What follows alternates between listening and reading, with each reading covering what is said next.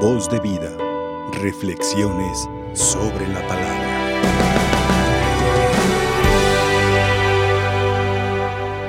Escuchamos en, en el profeta, en el profeta Baruch, donde dice, ánimo, tú que llevas el nombre de Israel, porque Israel es el pueblo de Dios. Ahí fue donde se origina el pueblo de Dios en Israel. Donde Jesús, pues ahí realiza todas sus actividades, su evangelización en el pueblo de Israel. Un pueblo que prepara, que a través de los años lo va configurando, pero también vemos cómo los hijos muchas veces podemos caer en una rebeldía, en una familia donde los hijos se van formando, muchas veces caen en una rebeldía los hijos. ¿Y cuál es el deber de los papás? Y el deber de los papás es corregir a sus hijos, volverlos a encauzar cuando se van, cuando se van desviando, que se van saliendo del camino, hay que volverlos al camino. Eso es lo que los papás realizan con sus hijos también y les llaman la atención.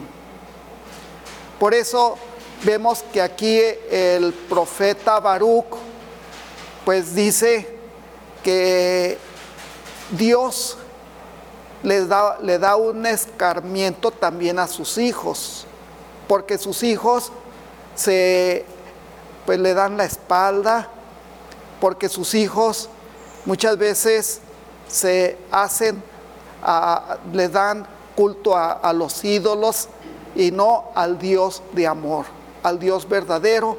Y por eso también Dios tiene que estirarnos las orejas, ¿verdad?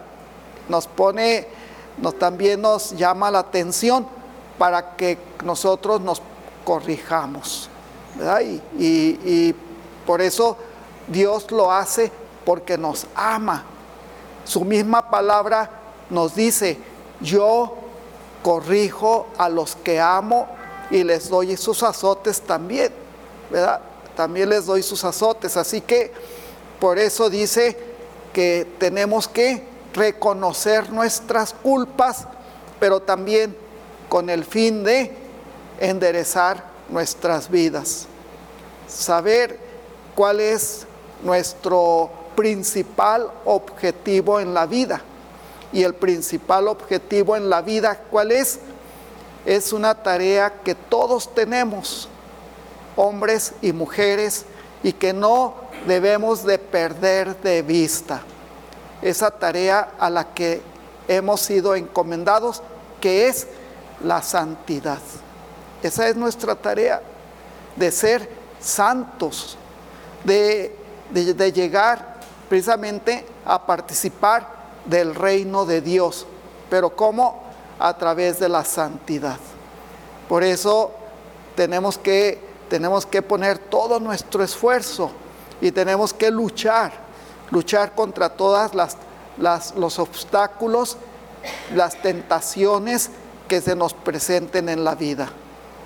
Pero para que nosotros alcancemos el triunfo del Señor, no el nuestro, ¿eh? no, no buscar los honores para nosotros, no buscar los triunfos para nosotros, porque si nos fijamos en el Evangelio que acabamos de escuchar de San Lucas, en el del capítulo 10, donde aquellos 72 discípulos que regresaron de, de evangelizar y llegaron con mucha alegría.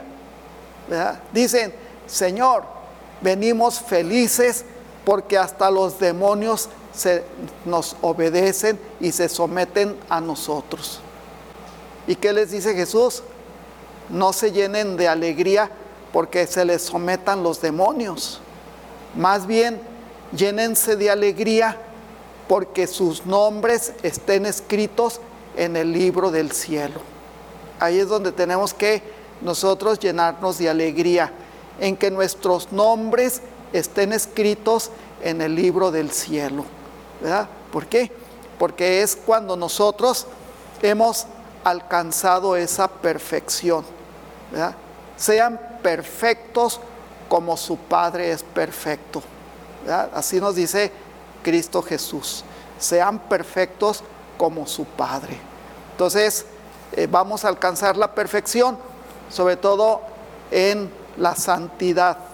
Cuando nosotros, pues de veras, eh, demos todo nuestro, toda nuestra vida y todo lo que realicemos y todo lo que nos expresemos con nuestras palabras y todo lo que nosotros hagamos, que lo hagamos por, por gloria, para darle gloria a Dios. Entonces, ahí es donde tenemos que alegrarnos, ¿verdad? En glorificar a Dios y, en, y siempre, pues, tener, tener a Jesús como el centro de nuestra vida. ¿verdad? Y pues ahí, tenemos que trabajar y tenemos que este, poner todo nuestro empeño y todo nuestro esfuerzo. Dice al final aquí el Evangelio que escuchamos, ¿verdad? Cuando dice muchos, muchos reyes, muchas eh, personas, dice, hubieran querido oír lo que ustedes oyen y ver lo que ustedes ven.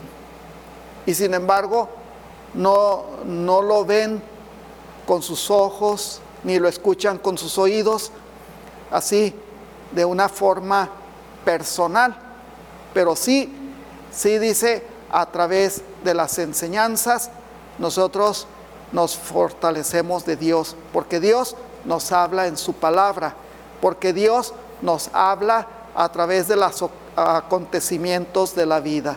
Ahí tenemos nosotros que descubrir la presencia de Dios y alegrarnos así como se alegraban los apóstoles y todos aquellos que veían y escuchaban a Jesús. Porque Él nos habla a través de los acontecimientos en su palabra, Él nos habla a través de, nuestros maestros, a través de nuestros catequistas, a través de los sacerdotes, de nuestros obispos, del Papa. Él nos habla a través de, de, los religiosos y las religiosas, a través de los papás también nos habla, porque los papás son los primeros maestros en el hogar y los catequistas de sus hijos. Los papás tienen que hablarles a sus hijos de Dios. Entonces, eh, no hay que descuidar nuestra tarea que tenemos como bautizados, ¿verdad? Entonces, para que así realicemos la misión de Dios aquí en la tierra. Y por último, estamos celebrando eh, a Nuestra Señora del Rosario, ¿verdad? Y se le atribuye a la Santísima Virgen, pues el triunfo que tuvieron los cristianos con los, aquella batalla de Lepanto con los turcos, ¿verdad? Que, que en el mar Jónico, allá por cerca de Grecia, en el año, el 7 de octubre de 1571, ¿verdad? Eh, este, con la fe y con la ayuda de nuestra Madre Santísima, pues eh, los hubo el triunfo de los de católicos y pues eh, ahí se le atribuye este hecho a nuestra madre porque todos todos se encomendaron a la Santísima Virgen. Entonces, por eso también en, un momento más nos vamos a consagrar a la Madre Santísima, a nuestra Madre del Cielo, y que siempre todos nosotros todos los días nos encomendemos a María, ¿verdad? Nos encomendemos a la Santísima Virgen María, porque es nuestra madre, ¿verdad? Y les doy, les doy un consejo de hermano y un consejo de sacerdote, ¿verdad? ¿Cuál es ese consejo? Pues que recemos todos los días el Santo Rosario. ¿Se podrá? ¿Se podrá rezar? Claro que sí se puede, ¿verdad? Claro que podemos rezar. Entonces hay que encomendarnos todos los días a la Santísima Virgen, porque ella es la Madre amorosa que nos ama y la Madre que quiere que nosotros también nos acerquemos a su Hijo y llevemos a su Hijo en el corazón. Entonces, de que se puede, se puede, ¿verdad? Rezar todos los días el Santo Rosario. Hay que esforzarnos y hay que tratar de que sí lo logremos. ¿eh? Todos los días comemos, ¿verdad? No dejamos de comer, que no podamos rezar el Santo Rosario, ¿verdad? Entonces, eh, hay que ponernos también una tareita, ¿verdad? Una tarea. Tengo que rezar el rosario y tengo que acercarme a la Santísima Virgen, porque ella, ella es la madre que me quiere, que quiere que me salve y quiere llevarme hacia su Hijo Jesús. Que así sea. Voz de vida. Reflexiones sobre la palabra.